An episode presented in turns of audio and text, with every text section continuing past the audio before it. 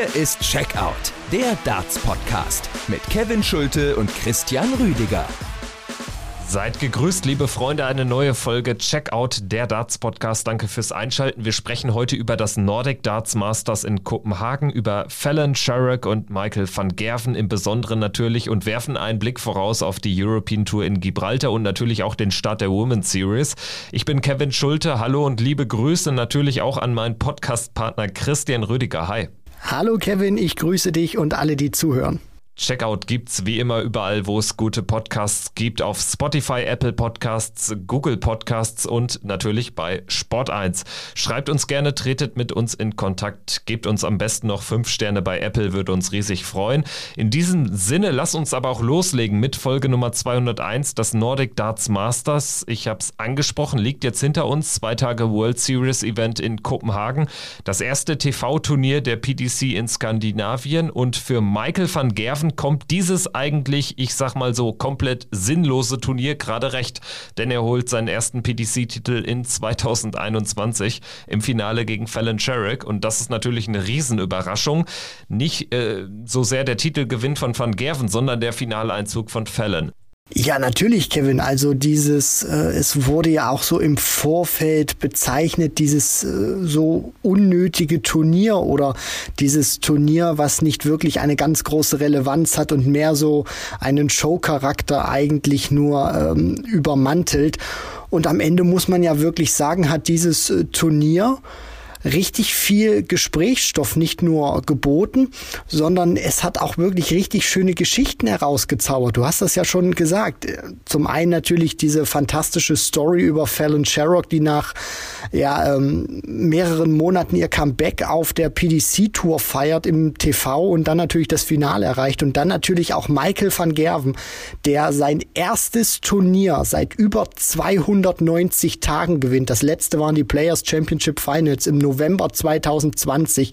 Also da merkt man wirklich schon, dass dieses Turnier, auch wenn es vielleicht jetzt für den einen oder anderen zu Hause nicht diese ganz große Relevanz hatte, ich persönlich muss sagen, dass dieses Turnier tatsächlich auch schon ein bisschen richtungsweisend sein kann. Und da spreche ich natürlich auch Michael van Gerven ähm, an, weil die Relevanz klammer ich da jetzt mal wirklich ein bisschen aus. Aber dieser Turniersieg, der könnte für van Gerven vielleicht so ein kleiner Turning Point werden. Ja, vielleicht auch eins äh, der beiden großen Themen dieser Folge A.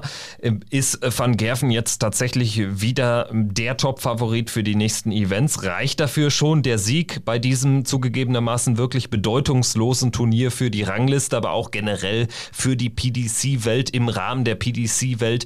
Klar, sie machen es immer sehr groß, World Series Event, Nordic Darts Masters, aber ganz ehrlich, Gibraltar ist schon doppelt so wichtig. Ne? Also äh, nicht nur, weil es für die Rangliste zählt, aber allgemein hat das einfach dann nochmal einen höheren Stellenwert. Aber man darf natürlich nicht unterschlagen, dieses Turnier im Gegensatz zu einem European Tour Event in Gibraltar wird im Fernsehen bei den Broadcast-Partnern gezeigt. Also insofern, da haben natürlich wir auch einen anderen Blick drauf, als jetzt vielleicht der Otto-Normal-Darts-Zuschauer, der eben von dem Turnier in Gibraltar nur halb so viel mitbekommen wird. Also insofern Insofern ganz, ganz spannende Frage. Und die zweite Frage wird, denke ich mal, sein, die wir jetzt im Rahmen der nächsten 30, 45 Minuten beantworten wollen was ist eigentlich mit diesem Finaleinzug von Fallon Sherrick anzufangen, weil das ist ja jetzt schon, also da ergibt sich ja schon ein Muster draus. Also gibt Fallon Sherrick eine Bühne, gibt der eine TV-Kamera und die spielt auf einmal richtig, richtig gute Darts.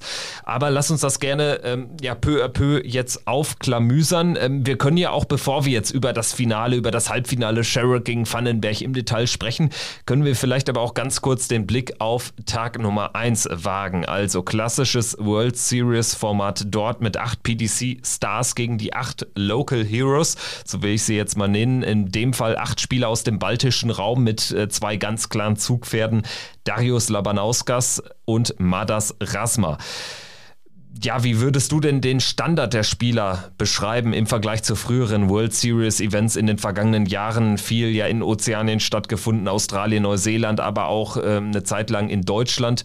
Wie haben dich so die, die acht Spieler aus dem baltischen Raum überzeugt? Ich finde, dass, wenn ich das natürlich jetzt auch vergleiche mit den World Series Events, die wir auch in der Vergangenheit hatten, dass äh, diese Spieler, die dann natürlich die PDC Pros herausfordern, da hat sich nicht sonderlich viel verändert, wenn ich jetzt mal ganz ehrlich bin. Also da gibt's schon klaffende Lücken, wenn man sich das natürlich auch mal anguckt. Johnny Clayton gegen Ivan Paulsen unter anderem oder dann auch Nils Heinze gegen Fallon Sherrock, ein glattes 6-1, Marco Kantele gegen Peter Wright, chancenlos.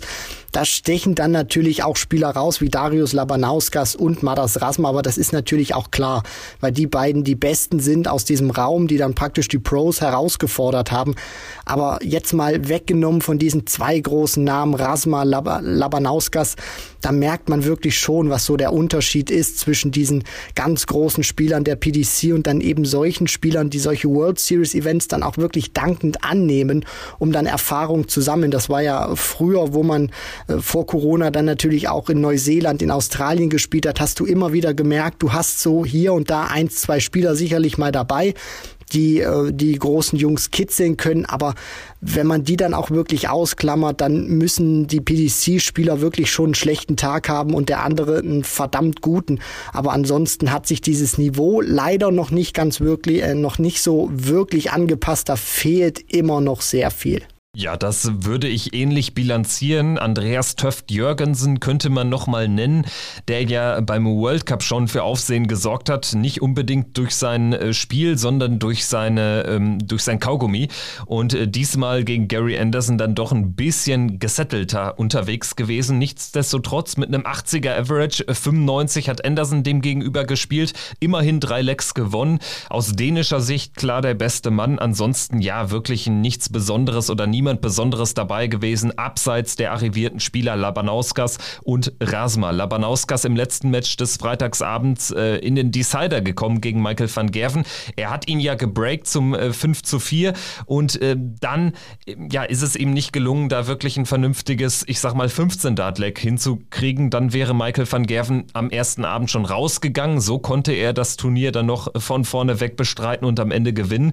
Madas Rasma, der einzige Spieler, äh, der Local Local Heroes, äh, der die zweite Runde erreicht hat. Und das Match war echt gut. 6-4 gegen Nathan Espinel kann man gar nicht meckern. Richtig guter Erfolg.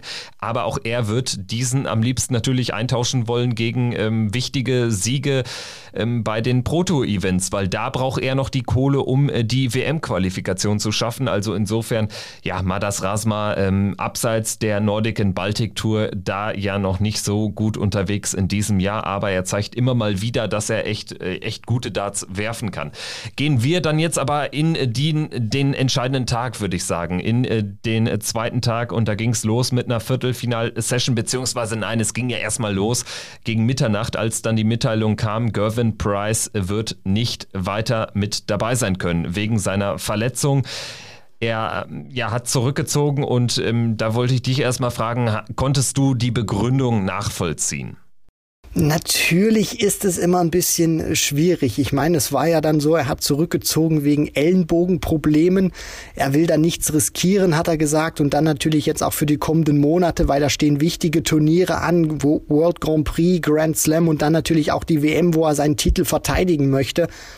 Da ist die Entscheidung auf der einen Seite natürlich schon nachvollziehbar. Auf der anderen Seite frage ich mich dann natürlich auch, was hat sich denn jetzt oder hätte sich denn von einem auf den anderen Tag geändert? Also ich gehe auch mal davon aus, dass er schon mit diesem Problem dann natürlich sein Erstrundenmatch bestritten hat. Und dann stellt sich mir natürlich die Frage, das war ja dann auch so ein bisschen, wo sich so die Fans so ein großes Fragezeichen gebildet hat, warum ist er denn dann überhaupt angetreten? Natürlich hat es immer einen faden Beigeschmack und der Spieler muss es, finde ich, immer für sich selbst entscheiden. Wenn er antritt und sagt, es geht oder zum Turnier anreist, dann äh, ist das die Entscheidung von Gervin Price, dann wird wird er sich schon was dabei gedacht haben. Aber es müssen ja dann, glaube ich, sicherlich auch ein paar größere Problemchen gewesen sein, weil sonst sagt ein Gervin Price nicht einfach in einem Viertelfinale, auch wenn es nur ein World Series Event ist, nee, geht nicht mehr, ich möchte nicht mehr spielen, weil ich glaube, die Partie gegen Fallon Sherrock, die hätte ihm unglaublich gut geschmeckt, das auch zu spielen. Deswegen, es ist so, ja, so ein, so ein komisches 50-50 Gefühl. Auf der einen Seite kann ich es verstehen, aber auf der anderen Seite wiederum nicht, weshalb er dann überhaupt die Reise nach Kopenhagen angetreten hat. Das Ding ist halt, ähm, ich weiß nicht, ob er auch so ein bisschen vielleicht Angst hatte vor einer echt schlechten Leistung und dann geht er gegen Fallon Sherrick raus, weil ich meine, er argumentiert ja auch damit, ja, er weiß nicht, ob er ähm, imstande ist, quasi drei Spiele an einem Tag zu, zu leisten. Und das ist schon nochmal ein Unterschied. Da gebe ich ihm auch recht zu dem ersten Tag. Aber ich meine, ja, bei, bei der geringen Bedeutung des Turniers wäre es dann vielleicht wirklich von Anfang an ratsam gewesen zu sagen, vielleicht spiele ich dann doch nicht, dann hätte noch ein anderer eine Chance gehabt, weil so ist natürlich, hat er jetzt massiv in den Turnierverlauf eingegriffen, weil Fallon Sherrick einfach jetzt mal, mm, ich will jetzt Nils Hein so nicht zu nahe treten, aber Fallon Sherrick musste im Endeffekt nur ein Spiel gewinnen, um das Finale zu erreichen. Ja, es ist eine kleine Cinderella-Story mal wieder und die wird die PDC jetzt natürlich auch diese Story wieder aufnehmen nehmen und damit hausieren gehen, aber Fallon Sherrick hat im Endeffekt nur einen ernstzunehmenden Spieler. Das war respektabel, sprechen wir gleich drüber, Dimitri Vandenberg, aber sie musste eben nur dieses eine Spiel gewinnen, in Anführungsstrichen, um das Finale zu erreichen. Ähm, wir sprechen aber erstmal jetzt vielleicht nochmal ganz kurz über die anderen Dreiviertelfinalpartien. Da bin ich auch gespannt. Ich weiß jetzt auch nicht, wie das äh, geregelt worden ist, weil natürlich auch äh, die Zuschauer jetzt statt vier Partien nur drei zu Gesicht bekommen haben. Ob es da irgendwie dann noch einen kleinen, äh, ähm, ja, ein kleines Goodie oder so zumindest gab für die Zuschauer, die jetzt nur in der Session da waren, war das dann sicherlich auch eine, eine Hiobsbotschaft, dass sie da den Weltmeister nicht haben sehen können und auch Fallon Sherrick daneben nicht haben sehen können. Sie haben aber gesehen, Dimitri Vandenberg gegen Gary Anderson 10 zu 8, Dimi zunächst vorne wegmarschiert, ohne richtig jetzt aufzutrumpfen, aber Endo auch einfach nicht gut unterwegs gewesen, kriegt dann so ein bisschen den Kampfesgeist und gleich voll, gleicht folgerichtig zum 8 zu 8 aus, bekommt das Match aber nicht mehr gedreht. Also ähm, insgesamt vom Standard, das zeigen auch die Averages, keine besonders gute Partie gewesen. Nein, nicht wirklich. Und ich finde, diese Partie spiegelt auch sehr gut den Gary Anderson aktuell auch wieder. Er hat es einfach nie so wirklich hinbekommen oder ich finde, Anderson bekommt es einfach nicht hin, diese Konstanz auch über Best of 19 jetzt hinzulegen. Du hast ja gerade schon den Matchverlauf wunderbar skizziert er braucht wirklich sehr lange, bis er dann auch richtig in der Partie drin ist. Und dann, wo er eigentlich drin ist, klar, er gleicht zwar dann nochmal aus, aber ich finde, dann war es eigentlich schon zu spät. Und das zeigt ja dann auch immer so diese, diese Krux an diesem Leck-Modus, was wir ja so oft gesehen haben, dass Spieler, die hinten liegen, sich dann ranspielen können, aber es dann nicht über die Ziellinie kriegen, weil dann so im Kopf praktisch so ein kleiner Schalter umgeht. Jetzt habe ich den endlich eingeholt, jetzt bin ich dran und dann schaffen sie es eben nicht, diese letzten Meter zu gehen. Und bei Anderson ist einfach so dieses Problem, was ich bei ihm ausmache, finde ich, er ist nicht mehr die Konstanz in Person. Dass er jetzt wirklich auch mal über so eine Distanz, ich will nicht sagen Vandenberg überrennt, aber wirklich von ein, von, von Leck 1 bis zum Ende dann wirklich mal konstant auf einem Niveau spielen kann, sondern er hat zu viele Schwankungen drin und das kostet ihn dann auch viele, viele Matches. Und was mir immer so ein bisschen Sorgen macht bei Gary Anderson, gerade jetzt auch wenn ich so die letzten TV-Turniere sehe, die WM vielleicht mal ein bisschen ausgeklammert, er tut sich verdammt schwer gegen Spieler, die in den Top 10 stehen oder die, äh, machen wir es vielleicht noch ein bisschen krasser, in den Top 16 stehen. Also da geht er für meine Begriffe zu häufig in der letzten Zeit als Verlierer vom Oki. Ja, generell hat er einfach in diesen Partien nicht mehr so häufig dieses gewisse Extra im Tank. Das ähm, haben wir auch schon im Rahmen der WM analysiert, dass er da auch einfach maßgeblich von seinem Turnierbaum, sag ich mal, profitiert hat. Er ist ja ins WM-Finale gekommen, ohne jetzt irgendwie komplett den Vintage Gary Anderson auszupacken. Also klar, sehr respektable, starke Siege gegen Van Dijvenbode, Dave Chisnell dabei gewesen, aber er ist auch ähm, dann nie in die Gegner reingelaufen, die dann irgendwie irgendwie ihn wirklich, ähm, ja, die, die ihn overperformed haben. Also es ist eine, eine, eine, spannende Erkenntnis, dass wir einfach bei Gary Anderson noch nicht so richtig schlau geworden sind. Ich würde ihn auch trotzdem vor keinem Major-Turnier vollends abschreiben. Das gehört auch zu weit dazu, finde ich. Also wie gesagt, Gary Anderson wahrscheinlich einfach eine sehr spannende Person, ohne dass er jetzt so richtig also ist jetzt auch kein absoluter Low-Performer. Auch die erste Runde sehr souverän gespielt, 95er Average. Trotzdem hast du das Gefühl, das ist eigentlich kein gutes Spiel gewesen. Also er hat da einiges im Tank nach wie vor, aber er kriegt es ähm, dann doch ähm, relativ unregelmäßig auf die Bühne. Also wird spannend zu beobachten sein. Sicherlich auch ein Muster ohne Wert für Gary Anderson. Wird er schnell abschreiben können, die Niederlage. Genauso wird es sicherlich sein Landsmann Peter Wright gegangen sein. Der ist mit 3 zu 10 gegen Johnny Clayton rausgegangen und ich habe bei bei Peter Wright häufig das Gefühl, dass auf den großen Triumph dann häufig auch so ein bisschen die, die, die Dürreperiode folgt. Das war nach dem Sieg beim Matchplay ja auch so, dass er da zwar noch ein Proto-Event gewonnen hat, aber dann auch erstmal jetzt ähm, wieder so auf Normalmaß äh, unterwegs war. Bei Peter Wright habe ich im Umkehrschluss das Gefühl aktuell, dass er sehr häufig in den wichtigen Momenten dann den Schalter regelrecht umlegen kann. Und ja, Nordic Darts Masters ist eben kein wichtiges Turnier und da wundert es einen auch nicht mehr so richtig, wenn er dann auch mal 3 zu 10 gegen Johnny Clayton verliert. Ja, das war eine richtige Klatsche für Snakebite Peter Wright. Johnny Clayton hat das auch wirklich fantastisch gespielt, knapp unter 104. Im Average war da auch wirklich in vielen Statistiken, hat das auch so ein bisschen erinnert an den Masters-Erfolg bei ihm oder wo er dann natürlich auch sich die Premier League unter den Nagel reißen konnte. 50 Prozent Doppelquote in der Anfangsphase, sich direkt früh abgesetzt, auch zwei High-Finishes gleich gespielt, auf 4-1, dann schon, ähm, sage ich mal, ein sehr gutes äh, Brett zwischen sich und Peter Wright gelegt, der auch andere Darts ausgepackt hat im Vergleich zu seinem Erstrundenmatch. Ich finde, die haben nicht so wirklich funktioniert oder man hat ihm auch so ein bisschen angesehen, dass er sich, so war mein Eindruck, nicht so wirklich wohlgefühlt hat oder dass er mit denen wirklich nicht so richtig ins Laufen gekommen ist. Und dann, wenn ein Johnny Clayton wirklich so solide spielt und in so einer Form war wie in diesem Match, dann reicht einfach, sag ich mal, ein solides Scoring-Game von Peter Wright nicht und die Doppelquote, ich meine, über die brauchen wir ja nicht zu reden reden. Er versemmelt da 18 Darts über die Distanz und dann kannst du einfach so eine Partie gegen einen Johnny Clayton nicht gewinnen. Aber da gebe ich dir auch recht, Kevin, das wird ihn, glaube ich, jetzt nicht so sonderlich jucken. Hat noch mal ein Set Darts, so ein altes, was auch immer gespielt hat, ausgepackt, hat nicht richtig funktioniert. Deswegen glaube ich, dass wir die jetzt in der nächsten Zeit nicht so im Einsatz sehen werden. Clayton also ziemlich problemlos letztlich, äh, was äh, das Scoring betrifft, was das Scoreboard betrifft, ins Halbfinale eingezogen mit 10 zu 3. Michael van Gerven hat es ebenfalls sehr souverän gemacht gegen Madas Rasma, allerdings natürlich auch ein erwartbarer Sieg. Rasma hat nicht mehr ganz das Niveau gezeigt wie im Vorabend gegen Espinel, dementsprechend dann chancenlos gegen Michael van Gerven, der aber auch echt gut gespielt hat, 100 plus im Average äh, mit 10 zu 4 gegen den Letten gewinnt. So, und dann haben wir die finale Session auch schon, sind wir schon bei der dritten und letzten Session des Turniers angekommen, Samstagabend.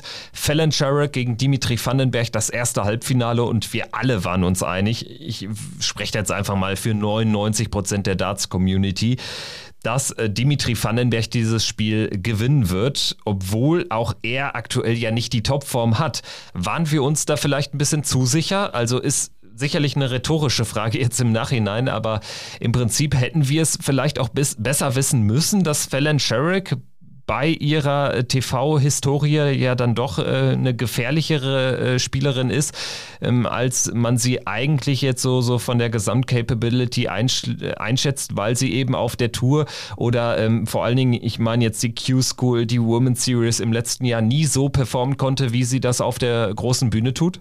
Ja, das ist schon ein guter Punkt, Kevin, zumal die Menschen ja auch immer meistens das in Erinnerung behalten, was sie zuletzt dann auch gesehen haben und oder gelesen haben. Und das waren dann eben auch keine wirklich so guten Ergebnisse von Fallon Sherrock jetzt auf den Floor-Turnieren, wo sie dann eben auch Challenge Tour gespielt hat. Nur es scheint halt wirklich zwei Gesichter von ihr zu geben. Das eine ist so, wenn die Kameras nicht an sind, wenn sie dann wirklich Q-School spielt oder dann auch Challenge Tour. Und dann gibt's natürlich auch dieses TV-Gesicht. Und natürlich neigt man, glaube ich, immer so dazu, das ist noch so in den Köpfen der Menschen verankert, weil es eben auch das Duell ist, Mann gegen Frau, dass man dann auch einfach sagt, ja Mensch, Dimitri Vandenberg, der Matchplay-Champion von 2020, einer aus den Top 10, das müsste er eigentlich hinbekommen bekommen gegen Fallon Sherrock. Ich glaube, das ist immer noch so ein bisschen im Kopf drin, diese, diese Denke. Da braucht es noch ein bisschen Zeit, bis man das dann auch wirklich vollkommen neutral betrachtet. Und im Match hatte ich dann eigentlich wirklich so dieses, dieses Gefühl, dass da nichts anbrennen kann für Dimitri Vandenberg, weil Fallon Sherrock sehr lange ihre große Stärke nicht ausspielen konnte. Sie hat ja zwei große Stärken in ihrem Spiel. Sie ist nicht die Powerscorerin, aber sie hat ein verdammt gutes Timing. Das bedeutet dann auch so diese, diese Zahlen von 171 bis 260, dass sie sich dann wirklich mit diesen Zahlen dann auch sehr gut in den Finish-Bereich runterspielen kann, auf ein Zwei-Dart, teilweise sogar mal ein Dart-Finish. Und das hat sie nicht geschafft in der Anfangsphase gegen Dimitri Vandenberg oder über lange Zeit des Matches. Und die Doppelquote war auch nicht gut. Sie hatte viele, viele Möglichkeiten in den ersten beiden Sessions wirklich Lecks zu gewinnen oder in den ersten dreien und nutzt das nicht. Und Dimitri Vandenberg teilweise sogar mal im Nachfassen sich das dann noch genommen. Und da dachte man eigentlich, Mensch, das geht so einfach und jetzt führt er 8 zu 2. Das zieht er jetzt rüber und dann hat sich diese Partie wirklich gewendet. Vandenberg war, auch wenn er bis zu dem Zeitpunkt nicht wirklich sicher auf die Doppel war, aber hat dann wirklich gestreut auf die Doppel, nicht wirklich mehr viel getroffen und Sherrock kam so langsam aber sicher zu ihren beiden Stärken zurück, hat dann auch wirklich gute Aufnahmen zu wichtigen Zeitpunkten gespielt und die Doppel haben dann auch besser funktioniert und am Ende war sie ja dann wirklich richtig da, da war sie dann wirklich die alte Fallon Sherrock, wo Dimitri Vandenberg etliche Matchstarts auslässt und dann kommt sie um die Ecke und checkt die 101 Punkte. Sie hat nur den einen auf die Doppel 16, macht den und dann geht's in den Decider und da bekommt Dimitri Vandenberg nichts mehr gebacken. Aber trotzdem hatte Dimitri natürlich auch im Vorfeld etliche Chancen. Ich meine, er führt 8-2, er führt 9-3 und 10-6. Also er hat das ja da eigentlich obwohl er jetzt nicht mehr so krass dominant war, hat er trotzdem noch immer seine Lecks so in, in regelmäßige Abfolge geholt. 10-6, das ist eine Führung, die darfst du dir nie und nimmer aus der Hand geben lassen, zumal er dann ja auch viele Lecks wirklich vom Anwurf her relativ sicher eigentlich hätte zu Ende spielen können. Das zeigt dann auch die Statistik, dass er acht Matchstarts bekommen hat im Laufe dieser Phase. Es war nicht so, dass Fallon Sherrick ihn da outgescored hat. Fallon hat im Finale gegen Michael van Gerven deutlich besser gescored. Und das ist dann natürlich eine interessante Erkenntnis und da würde ich auch einfach nochmal die Frage in den Raum stellen. Was glaubst du, war denn ausschlaggebend dafür, dass Dimitri, der eigentlich ja so gesettelt ist und äh, sich dann auch vor entscheidenden Momenten immer noch mal mehr Zeit nimmt, nimmt, nehmen kann oder genommen hat in vergangenen Matches. Warum hat er das jetzt irgendwie so überhaupt nicht auf die Bühne gekriegt oder ans Board gegen Fallon Sherrill ganz konkret? Weil er hat ja da für seine Verhältnisse, fand ich, die Darts fast schon ja, beiläufig weggeworfen, die Matchstarts. Ja, er hat das dann auch nicht relativ zeitnah zumachen können und ich glaube, ich will da jetzt nicht Dimitri Vandenberg in Schutz nehmen, aber so jeder Data hat so ein bisschen auch dieses Gefühl, du spielst eine Partie, wo du eigentlich nicht dein A-Game spielst, nicht mal dein, dein B-Game spielst und trotzdem führst du sehr klar und deutlich und ungefährdet und denkst dir, Mensch, ich muss das doch eigentlich nur noch über die Bühne bringen oder über die, die Ziellinie dann praktisch. Und je mehr Chancen du dann praktisch auslässt und Fallon Sherrock hat die ja dann auch ausgenutzt. Ich meine, Dimitri Vandenberg will ich jetzt nicht sagen, ähm, hat äh, Fallon Sherrock zu ihrem Glück verholfen, aber er hat schon ihr sehr viele Möglichkeiten gegeben, die sie dann sich auch holen konnte. Und ich glaube, so ein Match nimmt dann auch wirklich eine Eigendynamik an. Auch wenn Dimitri Vandenberg, so schätze ich ihn ein, vom Kopf her immer ein sehr guter Spieler ist. Das kannst du dann teilweise auch gar nicht kontrollieren. Du machst es nicht früh zu und dann merkst du, wie deine Gegnerin immer weiter rankommt. Das Publikum spielt dann natürlich auch noch eine Rolle und dann nimmt so ein Match auch teilweise mal so eine Eigendynamik an und du kannst es nicht mehr richtig stoppen, nicht mehr richtig kontrollieren, obwohl du das eigentlich möchtest. Und und so ein Match hat Dimitri Vandenberg dann auch äh, gehabt. Da habe ich mich so ein bisschen immer so dran erinnert gefühlt, Simon Whitlock gegen Andy Hamilton vor ein paar Jahren beim World Matchplay, wo Whitlock ungefährdet führt, so viele Matchstarts hat und die nicht nutzen kann. Und dann spielt sich Andy Hamilton Leg um Leg um Leg ran und Whitlock schafft es einfach nicht mehr, diesen einen Dart, den er noch benötigt hätte, ins Doppel zu bringen. Und das war bei Dimitri Vandenberg genauso. Und dann stehst du eben an so einem Punkt, wo du praktisch so viele viele Möglichkeiten hattest, dass du es dann nicht mehr gedreht bekommst. Und das war dann dieser Decider. Und für mich war es dann wirklich so dieser ausschlaggebende Punkt. Er hat zu lange gebraucht, dann nimmt das Match so eine Eigendynamik an und am Ende kann er es nicht mehr kontrollieren. Ja, und dementsprechend äh, zieht Fallon ins äh, Finale ein und konnte dann erstmal in den nächsten 60, 80, 90 Minuten warten, wer ihr denn folgen würde. Und es wurde dann am Ende Michael van Gerven. Und da sprechen wir jetzt vielleicht nicht über das Spiel, was so am umkämpftesten, am spannendsten am Ende war. Aber es war das mit Abstand Beste des Turniers, das hochklassigste, weil Johnny Clayton da ähm, am Ende von der Scoreline völlig unter Wert geschlagen wird. Ich meine, Michael van Gerven spielt einfach überragend, aber Johnny Clayton geht das über 95 Prozent des Spiels auch mit. Er äh, leidet dann darunter, dass er einfach in der zweiten Session zwei Breaks zulässt. Michael van Gerven kriegt immer seinen Anwurf durch, auch häufig dann im letzten Dart auf Doppel.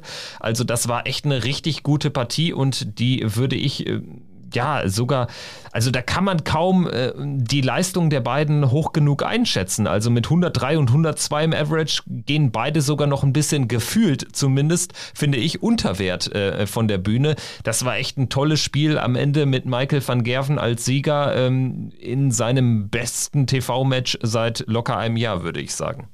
Es war von vielen Faktoren wirklich ein sehr beeindruckendes Match von Michael van Gerven. Zum einen hat er natürlich richtig Druck bekommen von Johnny Clayton, der hat ihm gar nichts geschenkt, aber auf der anderen Seite hat es mir tatsächlich auch so ein kleines Schmunzeln entlockt, weil Van Gerven auch von der Körpersprache her sich an vielen guten Momenten, die er hatte, dann auch wirklich hochgezogen hat und es dem Gegner auch gezeigt hat, wie wichtig das war und er tatsächlich auch imstande war, solche wichtigen Momente, was wir ja immer wieder besprochen hatten, dass er dann nicht so richtig da ist, nicht so diesen alten Van Gerven rauszeigen, äh, raushängen lassen konnte und das hat er in dieser Partie, finde ich, gut gemacht. Auch so ein Schlüsselleck, finde ich, war das zwölfte gewesen, wo Johnny Clayton auf 42 wartet, um eigentlich zum 5 zu 7 praktisch den Anschluss will ich jetzt nicht sagen, aber weiterhin in, ähm, ja, in Blickweite von Michael van Gerven zu bleiben. Und was macht van Gerven in seiner Manier, wie er das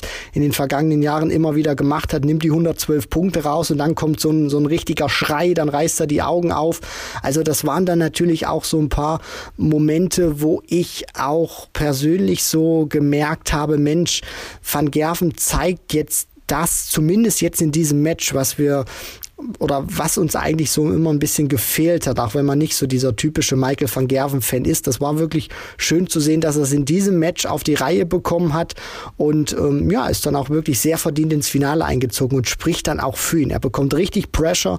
Clayton spielt sogar noch etwas höher im Average, aber auch nur so ein paar 0, Punkte, so 0,3 höher und van Gerven gewinnt trotzdem relativ glatt. Das, das war wirklich schon beeindruckend. Also es war dann eigentlich wieder eine klare Kiste, würde ich sagen. Van Gerven gegen Sherrick auf dem Papier, da sprach wieder nichts für Fallon Sherrick und trotzdem kriegt sie uns da wieder ja, äh, überrascht, würde ich einfach mal sagen, weil sie super spielt, sie kurz vor einem 7-3 steht, also sie äh, hat 6-3 geführt und Van Gerven hatte dann richtig Druck, nimmt irgendwie ähm, äh, das zehnte Leck ähm, äh, raus und kann äh, dann so quasi im Match bleiben. Sherrick, ich glaube, hat dann auch noch 7-5 geführt. Am Ende kriegt sie dann aber ähm, ja nicht mehr ihren Standard hochgehalten, steht am Ende trotzdem noch bei 97 Punkten, knapp im 96 Punkten im Average Average, verliert 7-11. Am Ende macht es Van Gerven dann auch gut, aber trotzdem, Fallon Sherrick hat Van Gerven über 80 Prozent des Spiels einfach einen harten Kampf geboten und ähm, das auf einem wirklich super Niveau. Van Gerven hat nämlich nicht schlecht gespielt, zu keinem Zeitpunkt und das ist das wirkt so, so schwer, das ist echt, echt krass, was Fallon da im Finale gespielt hat. Alle Achtung. Van Gerven hat es ja auch nach dem Match gesagt. Fallon Sherrock hat mich härter gefordert als manche Tourcard-Holder. Also das ist natürlich dann auch schon eine Würdigung, die er da Fallon Sherrock gegeben hat und die hat sie sich auch wirklich verdient gehabt. Ich meine, alles deutet auch so am Anfang wirklich äh, darauf hin, Van Gerven führt schnell mit 2 zu 0 und dann denkst du dir auch mit diesem Halbfinale, was er gespielt hat gegen Johnny Clayton, das wird eine recht einseitige Nummer. Aber was macht Fallon Sherrock? Sie spielt, finde ich, sogar noch ein bisschen über ihrem Niveau, weil ich finde auch immer, sie ist nicht unbedingt die beste Scorerin, aber sie weiß immer ganz genau, wann sie die Darts auspacken muss, wann es wichtig wird und dann auch eben immer diese, diese Cover-Shots, wo sie sich dann teilweise zwei Triple reinhaut oder sogar mal drei und sich dann wirklich in eine super Ausgangsposition auf den Finish stellt und dann eben vollendet. Und hier hat sie so viel auch in diesem Match über lange Zeit äh, kombinieren können. Sie hat ein gutes Scoring gehabt, sie hat ein gutes Timing, aber sie hat auch eine ihrer weiteren großen Stärken, die sie hat, ihre Doppelquote sehr gut ins Spiel gebracht hat, steht am Ende bei 58 Prozent, wirft sogar 17 Darts weniger aufs Doppel als äh, Van Gerven, aber führt über lange Zeit, weil sie da wirklich eine Bank war, sich nahezu alles genommen hat, was äh, sie da auch vor die Flinte bekam und diese ersten Lecks, ich glaube, die, die ersten drei oder vier, die sie spielt, das war ein herausragender Standard. Also sie stand ja auch lange Zeit über 100 Punkte, 102, 100. Am Ende kommt sie bei 96 raus und ich glaube, das ist auch so ein, so ein Schlüssel gewesen. Wenn sie dieses Niveau, was sie über lange Zeit gespielt hat, halten können, dann ich glaube dann, ich, ja, ob sie, ob sie Van Gerven wirklich geschlagen hätte, weiß ich nicht. Aber es wäre noch ein bisschen enger geworden als äh, 7 zu 11. Das ist dann schade zu sehen, dass sie dieses tolle Match nicht bis zum Ende komplett durchziehen konnte. Aber wirklich eine herausragende Leistung von ihr. Ich schließe mich dir an, Kevin. Ja, und da muss man auch kein bisschen traurig sein, weil ich sag mal so, wer hätte denn überhaupt damit gerechnet, dass äh, Fallon Sherrick überhaupt ihren Average nochmal um knapp 10 Punkte nach oben schrauben würden, wird können. Also insofern, sie hat ja da schon total überperformt und am Ende ja, geht das Ergebnis so wahrscheinlich in Ordnung, weil Van Gerven dann auch einfach bei diesem Turnier zum ersten Mal seit ähm, ja, Monaten konstant über ein gesamtes Turnier hinweg echt einen geilen Standard gespielt hat. Und Fallon wird sich da ähm, überhaupt keinen kein Kopf machen müssen. Also insofern richtig geiles äh, Turnier von ihr auch. Jetzt bleibt am Ende die, die spannende Frage, finde ich, die man da nochmal stellen muss und die ich auch äh, schon so ein bisschen angeteasert hatte im Vorfeld. Und zwar, Warum ist Fallon Sherrick bei diesen Spielen immer wieder so stark? Also sie hat ja im TV ein echt geilen Track Record. Ne? Ich meine, dritte Runde WM-Teilnahme ähm, 2020 mit Siegen über Ted Evans und Menzo Suljovic. Dann ähm, kriegt sie die Belohnung Premier League-Teilnahme, darf an dem einen Abend mitspielen als ähm, Challenger und äh, kriegt dann ein 7-7 hin gegen Glenn Durant, der damals noch ein ganz anderer Glenn Durant war und das Ding später gewonnen hat, die Premier League ähm, in dem Jahr. Also das war schon sehr beeindruckend. Dann, okay, World Series Finals war nichts Besonderes, ähm, wo sie dann noch die Einladung Einladung bekam. Aber jetzt reden wir hier über das Nordic Darts Masters und wir reden wieder darüber, dass Fallon Sherrick massiv überperformt hat, weil zur Wahrheit gehört eben auch äh, dazu die Tatsache, dass sie äh, bei der Women's Series nur Dritte geworden ist, nicht die WM-Qualifikation für die WM 2021 geschafft hatte und ähm, vor allen Dingen auch bei der Q-School bei Challenge Tour Events nicht den Hauch einer Chance hatte, da irgendwie ganz vorne mitzuspielen. Klar, UK Open Qualifier, da hat sie dann nochmal abgerissen, aber ansonsten ist sie auf der Tour, wenn man das so nennen will, kein Faktor, aber bei jedem großen Turnier, wo sie eine Einladung bekommt. Warum ist das so? Hast du eine Erklärung oder einen Erklärungsansatz? Eine Erklärung vielleicht nicht, sondern ich würde mich da wirklich an den Aussagen von Fallon Sherrock dann auch bedienen, die ja selber immer wieder sagt, dass sie sich auf der Bühne sieht und wenn sie dann auch die Gelegenheit bekommt, auf der Bühne zu spielen, dann will sie einfach diese Möglichkeit, die sie hat, komplett nutzen und sie fühlt sich da auch einfach wohl. Und ich glaube, es ist auch einfach für mich jetzt in dieser Situation immer schwierig zu beurteilen, aber es scheint tatsächlich so diese Menschen zu geben, die du, nehmen wir jetzt mal in Persona Fallon Sherrock, die verdammt gute Dartspieler sind, aber es wohl irgendwie nicht so richtig hinbekommen, wenn keiner zuguckt, wenn dieses große Rampenlicht nicht da ist, wenn die, die Scheinwerfer nicht da sind und die Menschen einfach auch nicht in Massen dir zugucken, wie das dann eben nicht der Fall ist bei der Challenge Tour oder bei der Q-School, wo es eben sehr steril auch zu Werke geht und dann hast du eben diese großen TV-Turniere, die ja auch wirklich von der Show geprägt sind und ich glaube, das, das liebt sie einfach. Da kann sie dann auch aufgehen und da merkt sie dann auch, ich bin hier, da sehe ich mich selber und jetzt will ich auch einfach diese Möglichkeit nutzen. Denn wenn ich diese Möglichkeit nutze, dann werde ich äh, wieder eingeladen und ich glaube einfach, dass dieses Konzept auch gut funktioniert. Das kann natürlich auch vielleicht mal irgendwann ein bisschen in die Hose gehen, aber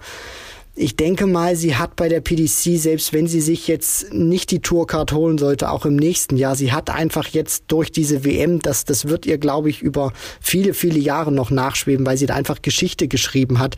Dann natürlich dieser, dieser Premier League Auftritt, World Series of Darts Finals, da verliert sie auch nur knapp 5 zu 6 gegen Jeff Smith, obwohl sie das Ding hätte eigentlich gewinnen müssen. Das Einzige, was wirklich mal völlig für die Hose war, war damals die UK Open gegen Cal McKinstry und jetzt erreicht sie ja wieder nach sehr großer Abstinenz ein Finale, schlägt äh, den ehemaligen Matchplay-Champion. Also sie hat jetzt wieder genügend Argumente der PDC geliefert, um diesen Hype, den die PDC ja weiterhin hegt und pflegt, weiterhin noch äh, am Leben zu halten und sie für weitere Turniere einzuladen. Denn äh, korrigier mich da sofort, Kevin, aber ich denke mal, dass sie jetzt auch bei den World Series of Darts Finals dabei sein wird. Normalerweise gab es ja immer da so ein Punktesystem, dass die Besten der World Series dann eben dort waren. Es wird auch noch ein paar Tourcard-Holder geben, die sich dafür qualifizieren können. Aber ich denke mal, dass man sie jetzt auch für die World Series of Darts Finals einladen wird. Oder liege ich da falsch? Also das äh, würde mich äh, wundern, wenn sie dafür keine Einladung bekommt. Ich meine, ich glaube, sie hätte die sogar bekommen, wenn sie jetzt ähm, schnell rausgegangen wäre in Kopenhagen, weil man beim World Series Finals ja jetzt noch stärker als sonst da wirklich ein Fantasieteilnehmerfeld aufbieten wird können, weil man eben dieses Punktesystem natürlich bei einem Turnier ergibt es überhaupt keinen Sinn. Davon habe ich auch in diesem Jahr noch nichts mitbekommen und dementsprechend wird die PDC, da bin ich mir sehr sicher, die Top 8 der Welt auf jeden Fall mit einer Wildcard ausstatten, die in eine Setzliste packen und dann ähm, denke ich auch, werden noch die, die äh, vier Besten dahinter im, in, in der Order of Merit ein Ticket bekommen, sodass dann auch ein Clayton da noch mit abgesichert wäre. Und dann reden wir einfach über Leute, tippe ich jetzt einfach mal, Simon Whitlock, Fallon Sherrick. Kann mir auch vorstellen, dass Gabriel Clemens vielleicht eine Restmöglichkeit hat, weil man damit vielleicht nochmal so ein bisschen die deutschen Fans ködern kann. Ansonsten, Madas Rasma würde ich jetzt auch mal in den Topf holen, durch seinen Sieg gegen Espinel und er eben bei dem einzigen Turnier ähm, World World Series Event jetzt als Local Hero gut abgeschnitten hat. Also Madas Rasma ähm, könnte ich mir vorstellen, dann vielleicht so ein Danny Baggish, als Amerikaner, also damit man so diesen bunten Touch da so ein bisschen Rechnung trägt bei dem World Series äh, Finals Event dann Ende Oktober in Amsterdam. Aber das sind jetzt natürlich ganz viel ungelegte Eier und ganz viel äh, Spekulatius. Also äh, wollen wir jetzt nicht weiter vertiefen. Vielleicht noch ein, zwei Sätze zu Fallon Sherrick. Ich denke, du hast es ganz gut schon beschrieben. Ähm, es gibt da ja quasi so ein Feuer, was entfacht wurde durch seine, durch ihre WM 2020 mit diesem History-Making-Ereignis, dem Sieg über Evans und dann nochmal dem ein Draufsetzen gegen äh, Menzo Suljovic. So, und dann hat sie äh, dieses Feuer aber nie ausgehen lassen. Und das äh, spricht natürlich für sie, weil natürlich der Druck, glaube ich, aus der Community wäre auch relativ groß geworden auf die PDC, wenn sie jetzt komplett da immer untergegangen wäre. Ist sie aber nicht. Und da muss man natürlich auch sagen, der Otto-Normal-Darts-Zuschauer versteht erstmal von diesem Tourcard-System überhaupt gar nichts. Da rede ich jetzt nicht von euch, liebe Hörerinnen und Hörer. Aber ich rede von denen, die einfach mal durchseppen und dann vielleicht ähm, das, das Darts-Turnier auch abseits der WM mal interessant finden und dann äh, hängen bleiben. Und da in, in, in deren Auge ist Fallon Sherrick einfach eine, die äh, ja zu den Top 16 der Welt gehört wahrscheinlich. Und da muss man sagen, das ist jetzt eine kuriose Situation und ich denke, die Beschreibung, sie ist da jetzt erstmal safe für die nächsten Events, äh, für nächste Einladungsevents, die trifft vollkommen zu. Also ähm, jetzt äh, muss sie natürlich liefern bei der Women's Series, die beginnt nächstes Wochenende und da ist sie gefordert. Sie hat eine Riesenchance aber dadurch, zur WM zu kommen. Sie hat eine Riesenchance jetzt durch das neue Qualifikationssystem auch den Grand Slam zu spielen. Das entscheidet sich ja dann schon am nächsten Wochenende. Ähm, sie hat dann nochmal eine eine zweite Chance an dem zweiten Block, aber ähm, da müsste sie irgendwie schon durchkommen, zumindest mit Lisa Ashton. Also irgendwie sollte ihr das gelingen. Aber anders als bei diesen Turnieren hat sie da natürlich auch richtig großen Druck. Und trotzdem bieten sich da große Möglichkeiten und ähm, wenn man mal ehrlich ist, ich will jetzt, ist irgendwie auch ein bisschen schade für Lisa Ashton, die auch Geschichte geschrieben hat mit der Tourkarte. Aber ähm, sie ist einfach nicht so im Blickpunkt der Öffentlichkeit, ist dann auch ein paar Jährchen älter. Fallon Sherrick, super vermarktbar und ähm, ja, die wird dann am Ende immer mehr, immer stärker profitieren einfach von ihrem History-Making-Triumph. Und äh, man muss auch da mal äh, die Kirche im Dorf lassen wie, wie ich sagte, das Tourcard-System durchsteigen viele Leute gar nicht. Und die Leute, die nur die WM schauen, die haben in ihrem Blickfeld an Frauen, die Dart spielen, nur Fallon Sherrick. Da spielt Lisa Ashton quasi keine Rolle. Und dementsprechend ist sie einfach auch zu einer, ja, sie ist zu einer Cash-Cow geworden. Ne, muss man einfach so klar sagen. Ja, definitiv. Und ich glaube, da braucht man auch äh, das nicht irgendwie mit ein bisschen Charme oder Vorsicht formulieren. Du hast das schon richtig gesagt, Kevin. Fallon Sherrock ist für die PDC auch wirklich äh, top vermarktbar. Ich meine, das ist für die wie ein Sechser im Lotto mit Zusatzzahlen. Äh, wenn das jetzt nach Leistung gehen würde, also nehmen wir jetzt mal dieses Beispiel Nordic Darts Masters. Klar, das hätte zu einem früheren Zeitpunkt, wenn wir Corona nicht hätten, schon stattgefunden. Aber es ist ja jetzt so gekommen, wie es ist. Und meine Meinung wäre jetzt auch gewesen, hätte man Fallon Sherrock für dieses Event jetzt einladen sollen. Ich sage ganz klar nein. Wenn man wirklich mit einer Dame gegangen wäre, dann hätte es Lisa Ashton sein müssen, weil ich ein sehr großer Fan des Leistungsprinzips bin und ich bin auch einfach der Meinung, dass sie sich das mal verdient hätte als erste Frau, die auf der Tour wirklich dauerhaft spielt, die sich eine Tourcard geholt hat dann auch mal wirklich so ein Event mal spielen zu können. Weil ganz ehrlich, ob da jetzt Lisa Ashton spielt oder Fallon Sherrock, Fallon Sherrock wird in der Zukunft so viele World Series Events spielen können, wenn das jetzt alles wieder glatt geht. Ich glaube, die wird auch im nächsten Jahr die Reise mit nach Australien und nach Neuseeland, wenn es dann wieder geht, mit antreten. Und da hätte man Lisa Ashton dann dieses Turnier auch mal nehmen können. Aber die PDC entscheidet sich einfach auch bewusst für Fallon Sherrock unter den genannten Faktoren, die du eben angesprochen hast. Sie ist eben im Vergleich zu Lisa Ashton, das tut mir jetzt wirklich sehr, sehr leid, dass ich das äh, so sagen muss, aber die PDC ist da sehr oberflächlich, was das angeht. Äh, Fallon Sherrock ist in ihren Mitzwanzigern. Sie hat eigentlich, sage ich mal, das, was sich die PDC eigentlich alles erträumt, sage ich mal, wenn sie sich so eine Art äh, Frauendartspielerin bauen könnte. Und dann hat die natürlich auch noch so ein Ereignis geschafft, dass sie bei der WM diese, diesen History-Making-Moment hat und dann, den dann auch nochmal krönen konnte gegen Mensur Suljovic und Lisa Ashton passt da, sag ich mal, vielleicht nicht ganz so in dieses oberflächliche Vermarktungsbild. Der PDC ist jetzt auch fast doppelt so alt wie Fallon Sherrock, ist vielleicht jetzt so von den äußeren charakteristischen Merkmalen nicht ganz so gut vermarktbar. Und dann hat die PDC eben auch noch das Glück, dass sie Fallon Sherrock, dass sie auf diese Karte setzt, dass sie den Hype weiter ausbauen und die liefert dann natürlich, obwohl ich mir sagen würde, Mensch, Lisa hätte eigentlich auch mal eine Möglichkeit verdient gehabt, da zu spielen. Aber auf der anderen Seite entscheidet sich die PDC natürlich auch nach monetären Gesichtspunkten. Und äh, das ist nicht verwerflich. Sie, sie sind ein Wirtschaftsunternehmen und solange das weiterhin aufgeht, solange sie so diese, diese Cash-Cow weiterhin so wirklich melken können, dann wird das für die, für die PDC auch keine andere Option außer Fallon Sherrock geben. Dann machen wir doch äh, das äh, Buch zu, würde ich sagen, das Kapitel Nordic Darts Masters und schauen jetzt auf äh, das nächste Wochenende nochmal kurz voraus gegen Ende dieser Folge. Angesprochen von uns schon die Women's Series. Wir haben sechs Turniere. Wir wissen alle, wir kennen die Geschichte, dass es eigentlich drei Blöcke hätte geben sollen, A4 Turniere. Jetzt gibt es zwei Blöcke, A6 Turniere. Liegt daran, dass der erste Block wegen ähm, ja, mangelndes, äh, mangelnden Interesses der Spielerinnen, weil es so wenig Anmeldungen gab, in Deutschland gestrichen wurde. Jetzt geht es also in UK los.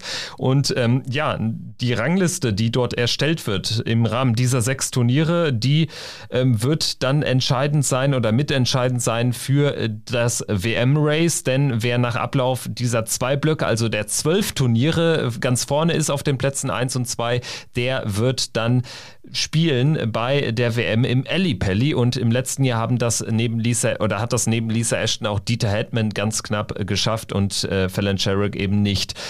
Zusätzlich gibt es äh, für die Siegerin der ersten, dieses ersten Blocks dann noch einen Startplatz beim Grand Slam und für die Siegerin des zweiten Blocks gibt es einen weiteren Startplatz. Also da werden nochmal zwei separate Ranglisten erstellt. Also Grand Slam und WM on Stake, wie die Briten sagen und dementsprechend steht da wirklich viel auf dem Spiel und natürlich Fallon Sherrick äh, hat den Druck, äh, favorisiert dürfte wahrscheinlich aber ob der gezeigten Leistungen bei diesen kleineren Turnieren dann doch Lisa Ashton sein oder wie siehst du es? Ja, also für mich ist da Lisa tatsächlich die Favoritin, weil sie in diesem Umfeld für mich besser performt hat in den vergangenen ein, zwei Jahren als äh, Fallon Sherrock. Das hat man auch bei der Women's Series dann gesehen im vergangenen Jahr. Ich finde, Lisa ist da auch ein bisschen konstanter, ist da auch in dieser Atmosphäre, fühlt sie sich ein bisschen wohler als äh, Fallon Sherrock und äh, deswegen, sie ist auch ähm, ein paar Jährchen älter. Sie hat auch ein bisschen mehr gesehen und ich glaube auch dieser Faktor Erfahrung spielt dann immer noch eine Rolle auch wenn äh, Fallon Sherrock natürlich jetzt auch schon verdammt lange dabei ist für ihr Alter. Aber für mich ist da Lisa Ashton tatsächlich die Favoritin, die es da wirklich zu schlagen gilt. Das sehe ich ähnlich. Ashton ähm, wird irgendwie einen der ersten Plätze auf jeden Fall holen, weil sie von diesen sechs Turnieren, also ich sag mal so, äh, sie wird da locker, locker drei bis vier Mal ins Finale kommen. Und das wird dann schon irgendwie reichen. Bei Fällen ähm, bin ich einfach gespannt, wie sie, inwieweit sie ja diesen, diesen Hype aus Kopenhagen jetzt mitnehmen äh, wird können. Und wenn ihr das gelingt, dann, äh, dann, dann, dann wird sie auch Platz eins machen. Ne? Aber dann sehe ich alles in allem schon die beiden deutlich vor dem Rest, weil jetzt gerade durch Corona bei den Damen ja auch noch weniger ging in den letzten ähm, gut 18 Monaten. Also ich weiß jetzt ehrlich gesagt nicht, wer da ernsthaft jetzt äh, die, die überraschende Rolle spielen soll. Hättest du da vielleicht so ein äh, paar Namen, die du jetzt neben Ashton und äh, Sherrock noch so ein bisschen auf dem äh, Zettel hast, vielleicht auch so eine Newcomerin oder jemand aus der jüngeren Garde, die sich dann noch ins Rampenlicht spielt? Da denke ich als erstes äh, tatsächlich an Bo Greaves. Also das wäre der erste Name, der mir einfallen würde. Die dürfte jetzt mittlerweile 17 Jahre jung sein. Äh, jetzt noch mal ein Jahr mehr Erfahrung. Ähm, das ist auf jeden Fall eine, die die hohen Averages auch im Damenbereich spielen kann. Ansonsten würde ich einfach mal nennen Lorraine Winstanley. Er hat sicherlich auch mal so einen guten Tag drin. Der traue ich die Konstanz allerdings nicht zu. Was die Konstanz betrifft, da hat uns Dieter Hedmet äh, im Vorjahr überzeugt, aber sie wird auch nicht jünger. Also ich, ich hätte tatsächlich dann ähm, als, als kleinen Outside-Call Bo Greaves. Ich weiß nicht, wie es dir geht. Ja, also sie habe ich auch sehr weit auf dem Zettel. Du hast das auch schon richtig gesagt. Sie ist am 9. Januar äh, geboren, 2004. Das bedeutet, sie ist jetzt natürlich 17 Jahre. Und da bin ich wirklich auch mal gespannt, was sie jetzt machen kann, weil sie hat mich auch in ihren Matches, auch bei der BDO damals, finde ich, sehr überzeugt. Und dann bin ich jetzt auch einfach mal gespannt, wie sie jetzt auch in dieser Konstanz dieses Feld eventuell aufmischen kann. Eine ganz gefährliche Spielerin, Lorraine Winstanley, gebe ich dir recht, kann wirklich teilweise richtig gute Darts spielen. Aber, und ich glaube, das liegt auch so ein bisschen an ihrem Wurfrhythmus. Also das ist nicht so unbedingt sehr vorbildlich, wie sie da wirft. Es ist, wirft. Es ist mehr immer so ein Rausch Schnippen. Also die kann, sage ich mal, von äh, 95 bis Mitte 50 kann die im Prinzip alles spielen. Also da ist eine sehr große Diskrepanz und das wird dann, glaube ich, auch über diese Turniere nicht reichen. Ich bin auch sehr gespannt, was Anastasia Dobromislova macht. Die hat sich jetzt ja auch wieder auf der Challenge Tour zuletzt versucht, ist eine Spielerin. Äh, ich glaube, die wird nicht ganz so die Konstanz haben, um dann auch mit Ashton oder Sherrock, wenn die wirklich ihr bestes Niveau spielen, mithalten zu können, weil sie sich so mittlerweile zwischen 70, 85 eingependelt hat. Tendenz mehr so Richtung 70er Averages. Da bin ich auch mal gespannt, was Anastasia macht, weil eine sehr sympathische Dame, die ich auch ganz gerne mal wieder beim Grand Slam oder auch bei der Weltmeisterschaft sehen würde. Dieter Hetman natürlich auch eine, eine Frage und dann äh, guckt man vielleicht mal so, was, was mit anderen noch geht. Äh, Corinne Hammond fällt mir da auch noch ein oder dann Aline de Graaf. Da muss man dann natürlich auch gucken, wer hat denn alles auch gemeldet und äh, dann bin ich auch einfach mal gespannt, äh, ob es die üblichen Verdächtigen werden oder spielt sich vielleicht mal doch jemand Neues ins Rampenlicht. Ja, Corrine Hammond wäre auf jeden Fall noch so ein Name, den ich auch noch äh, gedroppt hätte, weil äh, ich ihr am ehesten dann auch noch so ein bisschen Konstanz zutraue. Also Lorraine Winstanley, du hast sicherlich recht, das ist irgendwie eine Spielerin, die uns noch nie so richtig auf Strecke überzeugt hat aber seien wir mal gespannt. Also ich denke, mit Bo Greaves ist auf jeden Fall dann schon ähm, vielleicht am ehesten zu rechnen, weil sie da gefühlt mehr im Tank hat als ähm, andere in dieser Damenkonkurrenz. Also wir äh, haben auf jeden Fall den Blick drauf, werden das Ganze in der nächsten Folge Checkout auch analysieren neben ähm, ja, der Analyse der European Tour in Gibraltar, denn das ist das äh, Parallelevent, was äh, stattfindet von Freitag bis Sonntag.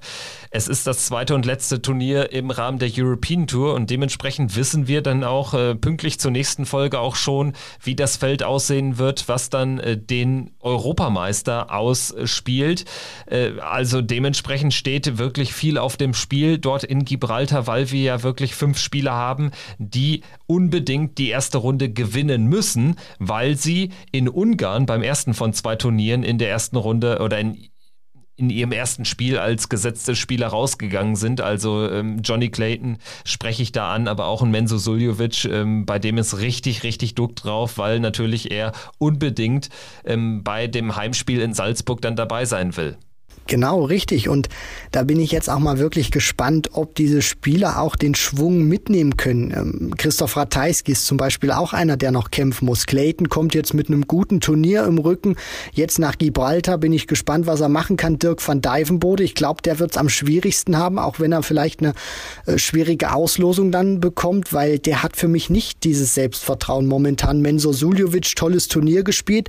Jetzt auch die Frage, ob Mensur daran anknüpfen kann oder vielleicht ein bisschen fällt vom Niveau, was ich ihm natürlich nicht wünsche. Und dann hast du natürlich auch äh, Flo Hempel, der ja eigentlich zu 99 Prozent dabei ist. Da geht's jetzt vielleicht sogar noch ein bisschen drum, kann er sich in der Setzliste noch ein bisschen besser positionieren, wenn vielleicht auch große Namen es nicht schaffen sollten. Das, das weiß man ja nicht. Es wird ja kein Selbstläufer werden für Mensur oder auch für Johnny Clayton, Christoph Ratajski. Ja, dann natürlich auch gucken, was Michael van Gerven macht. Der hat auf der Bühne geweint, weil er ein World Series Series Event gewinnt. Mal gucken, ob ihm das jetzt, ob das dieser Brustlöser war, ob er jetzt auch äh, in Gibraltar den nächsten Streich folgen lassen kann.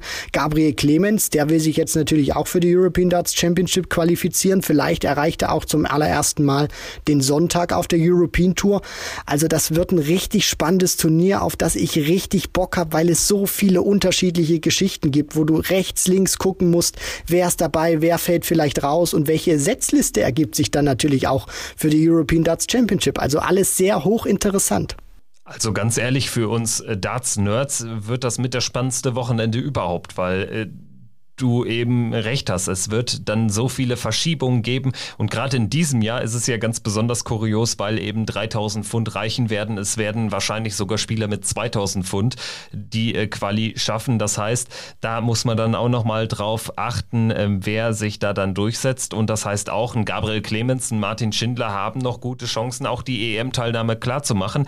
Neben den beiden ist ja Florian Hempel auch in Gibraltar dabei, wobei er äh, keinen Druck mehr hat, weil seine 3000 Pfund werden werden definitiv reichen. Also er wird aus den Top 32 in der European Tour Order of Merit ähm, nicht rausfallen, aber Clemens und Schindler brauchen mindestens einen Sieg. Ich sage, Schindler braucht eher sogar zwei. Er müsste auch einen Gesetzten noch schlagen. Er muss also ins Achtelfinale kommen, weil bei, äh, bei, bei äh, Gleichstand wird ja dann am Ende der Spieler äh, ausgewählt oder der Spieler äh, steht dann im Ranking äh, vorne, der äh, in, der, in der allgemeinen Order of Merit höher platziert ist. Und da ist natürlich Gabriel Clemens relativ weit vorne. Also Gabriel könnte sogar schon einen Erstrundensieg möglicherweise dann noch gegen den Host Nation aus Gibraltar reichen. Also das sind alles so, so Spiele, die man da aufmachen kann. Dann hängt es davon ab, wie viele der noch nicht qualifizierten Top 16 Spieler in dieser Setzliste in Gibraltar werden dann ihr, ihr Zweitrundenmatch gewinnen.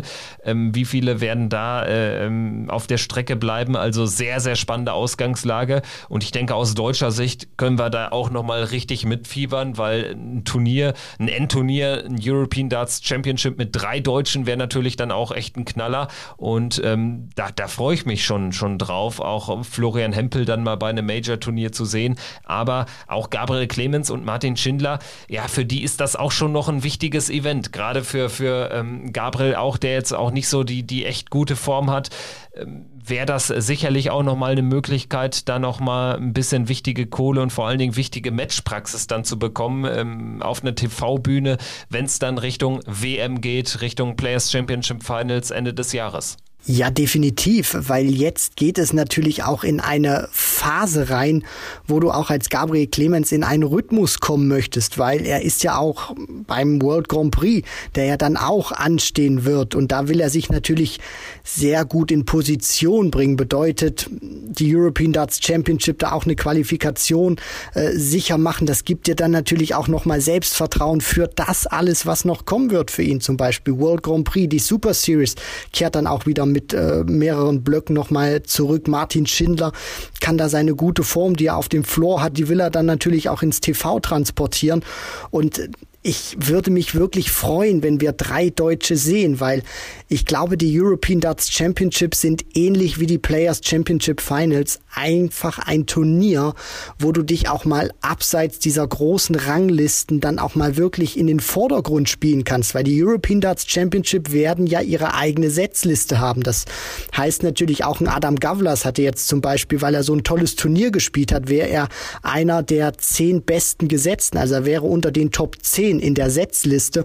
Und das heißt natürlich auch, dass du vielleicht in der ersten Runde einen Gegner bekommst, äh, den du normalerweise nicht bei einem Major-Turnier kriegst. Das heißt, du kannst ganz großen Namen vielleicht relativ lange noch aus dem Weg gehen das bietet wirklich unglaublich viele Chancen. Deswegen hoffe ich natürlich auch, dass Flo Hempel noch ein paar tausend Pfund draufpacken kann auf sein Konto, dass er eine sehr gute Ausgangsposition auch hat und dann eben diesen ganz großen äh, Jungs aus dem Weg geht. Ich drücke wirklich allen die Daumen, dass sie sich qualifizieren und dann auch wirklich eine gute Setzlistenposition haben. Ja, wobei natürlich äh, dadurch bedingt, dass äh, viele in der ähm, großen Order of Merit äh, hochgesetzte Spieler jetzt hier eben in der Rangliste weiter unten stehen, dann kann man da natürlich genauso ein Kracherduell schon bekommen. Also ich würde sagen, auf jeden Fall irgendwie in die Top 32 kommen. Bei Florian Hempel mache ich mir da keine Sorgen wie gesagt, das sollte auf jeden Fall reichen. Aber ähm, alles in allem, ja, wird das jetzt einfach ein hochspannendes Wochenende in Gibraltar. Wir werden das in der nächsten Woche ähm, analog zur Women's Series natürlich auch besprechen und bedanken uns erstmal fürs Zuhören. Es war jetzt sicherlich eine, eine, ähm, ja, eine etwas kompaktere Folge als zuletzt, aber nichtsdestotrotz, denke ich, haben wir das alles ganz gut besprochen. Und wer hätte denn gedacht, dass wir überhaupt so viele Wörter verlieren würden über das Nordic Darts Masters? Aber es hat eben auch tolle Geschichten geliefert. Also, danke fürs Zuhören, macht's gut und ähm, ja, Christian, ich äh, denke, ich spreche für dich auch. Äh, wir freuen uns einfach sehr auf ein äh, spannendes, ereignisreiches Wochenende mit Women's Series und parallel European Tour. So sieht's aus, Kevin. Das Wochenende wird richtig cremig werden.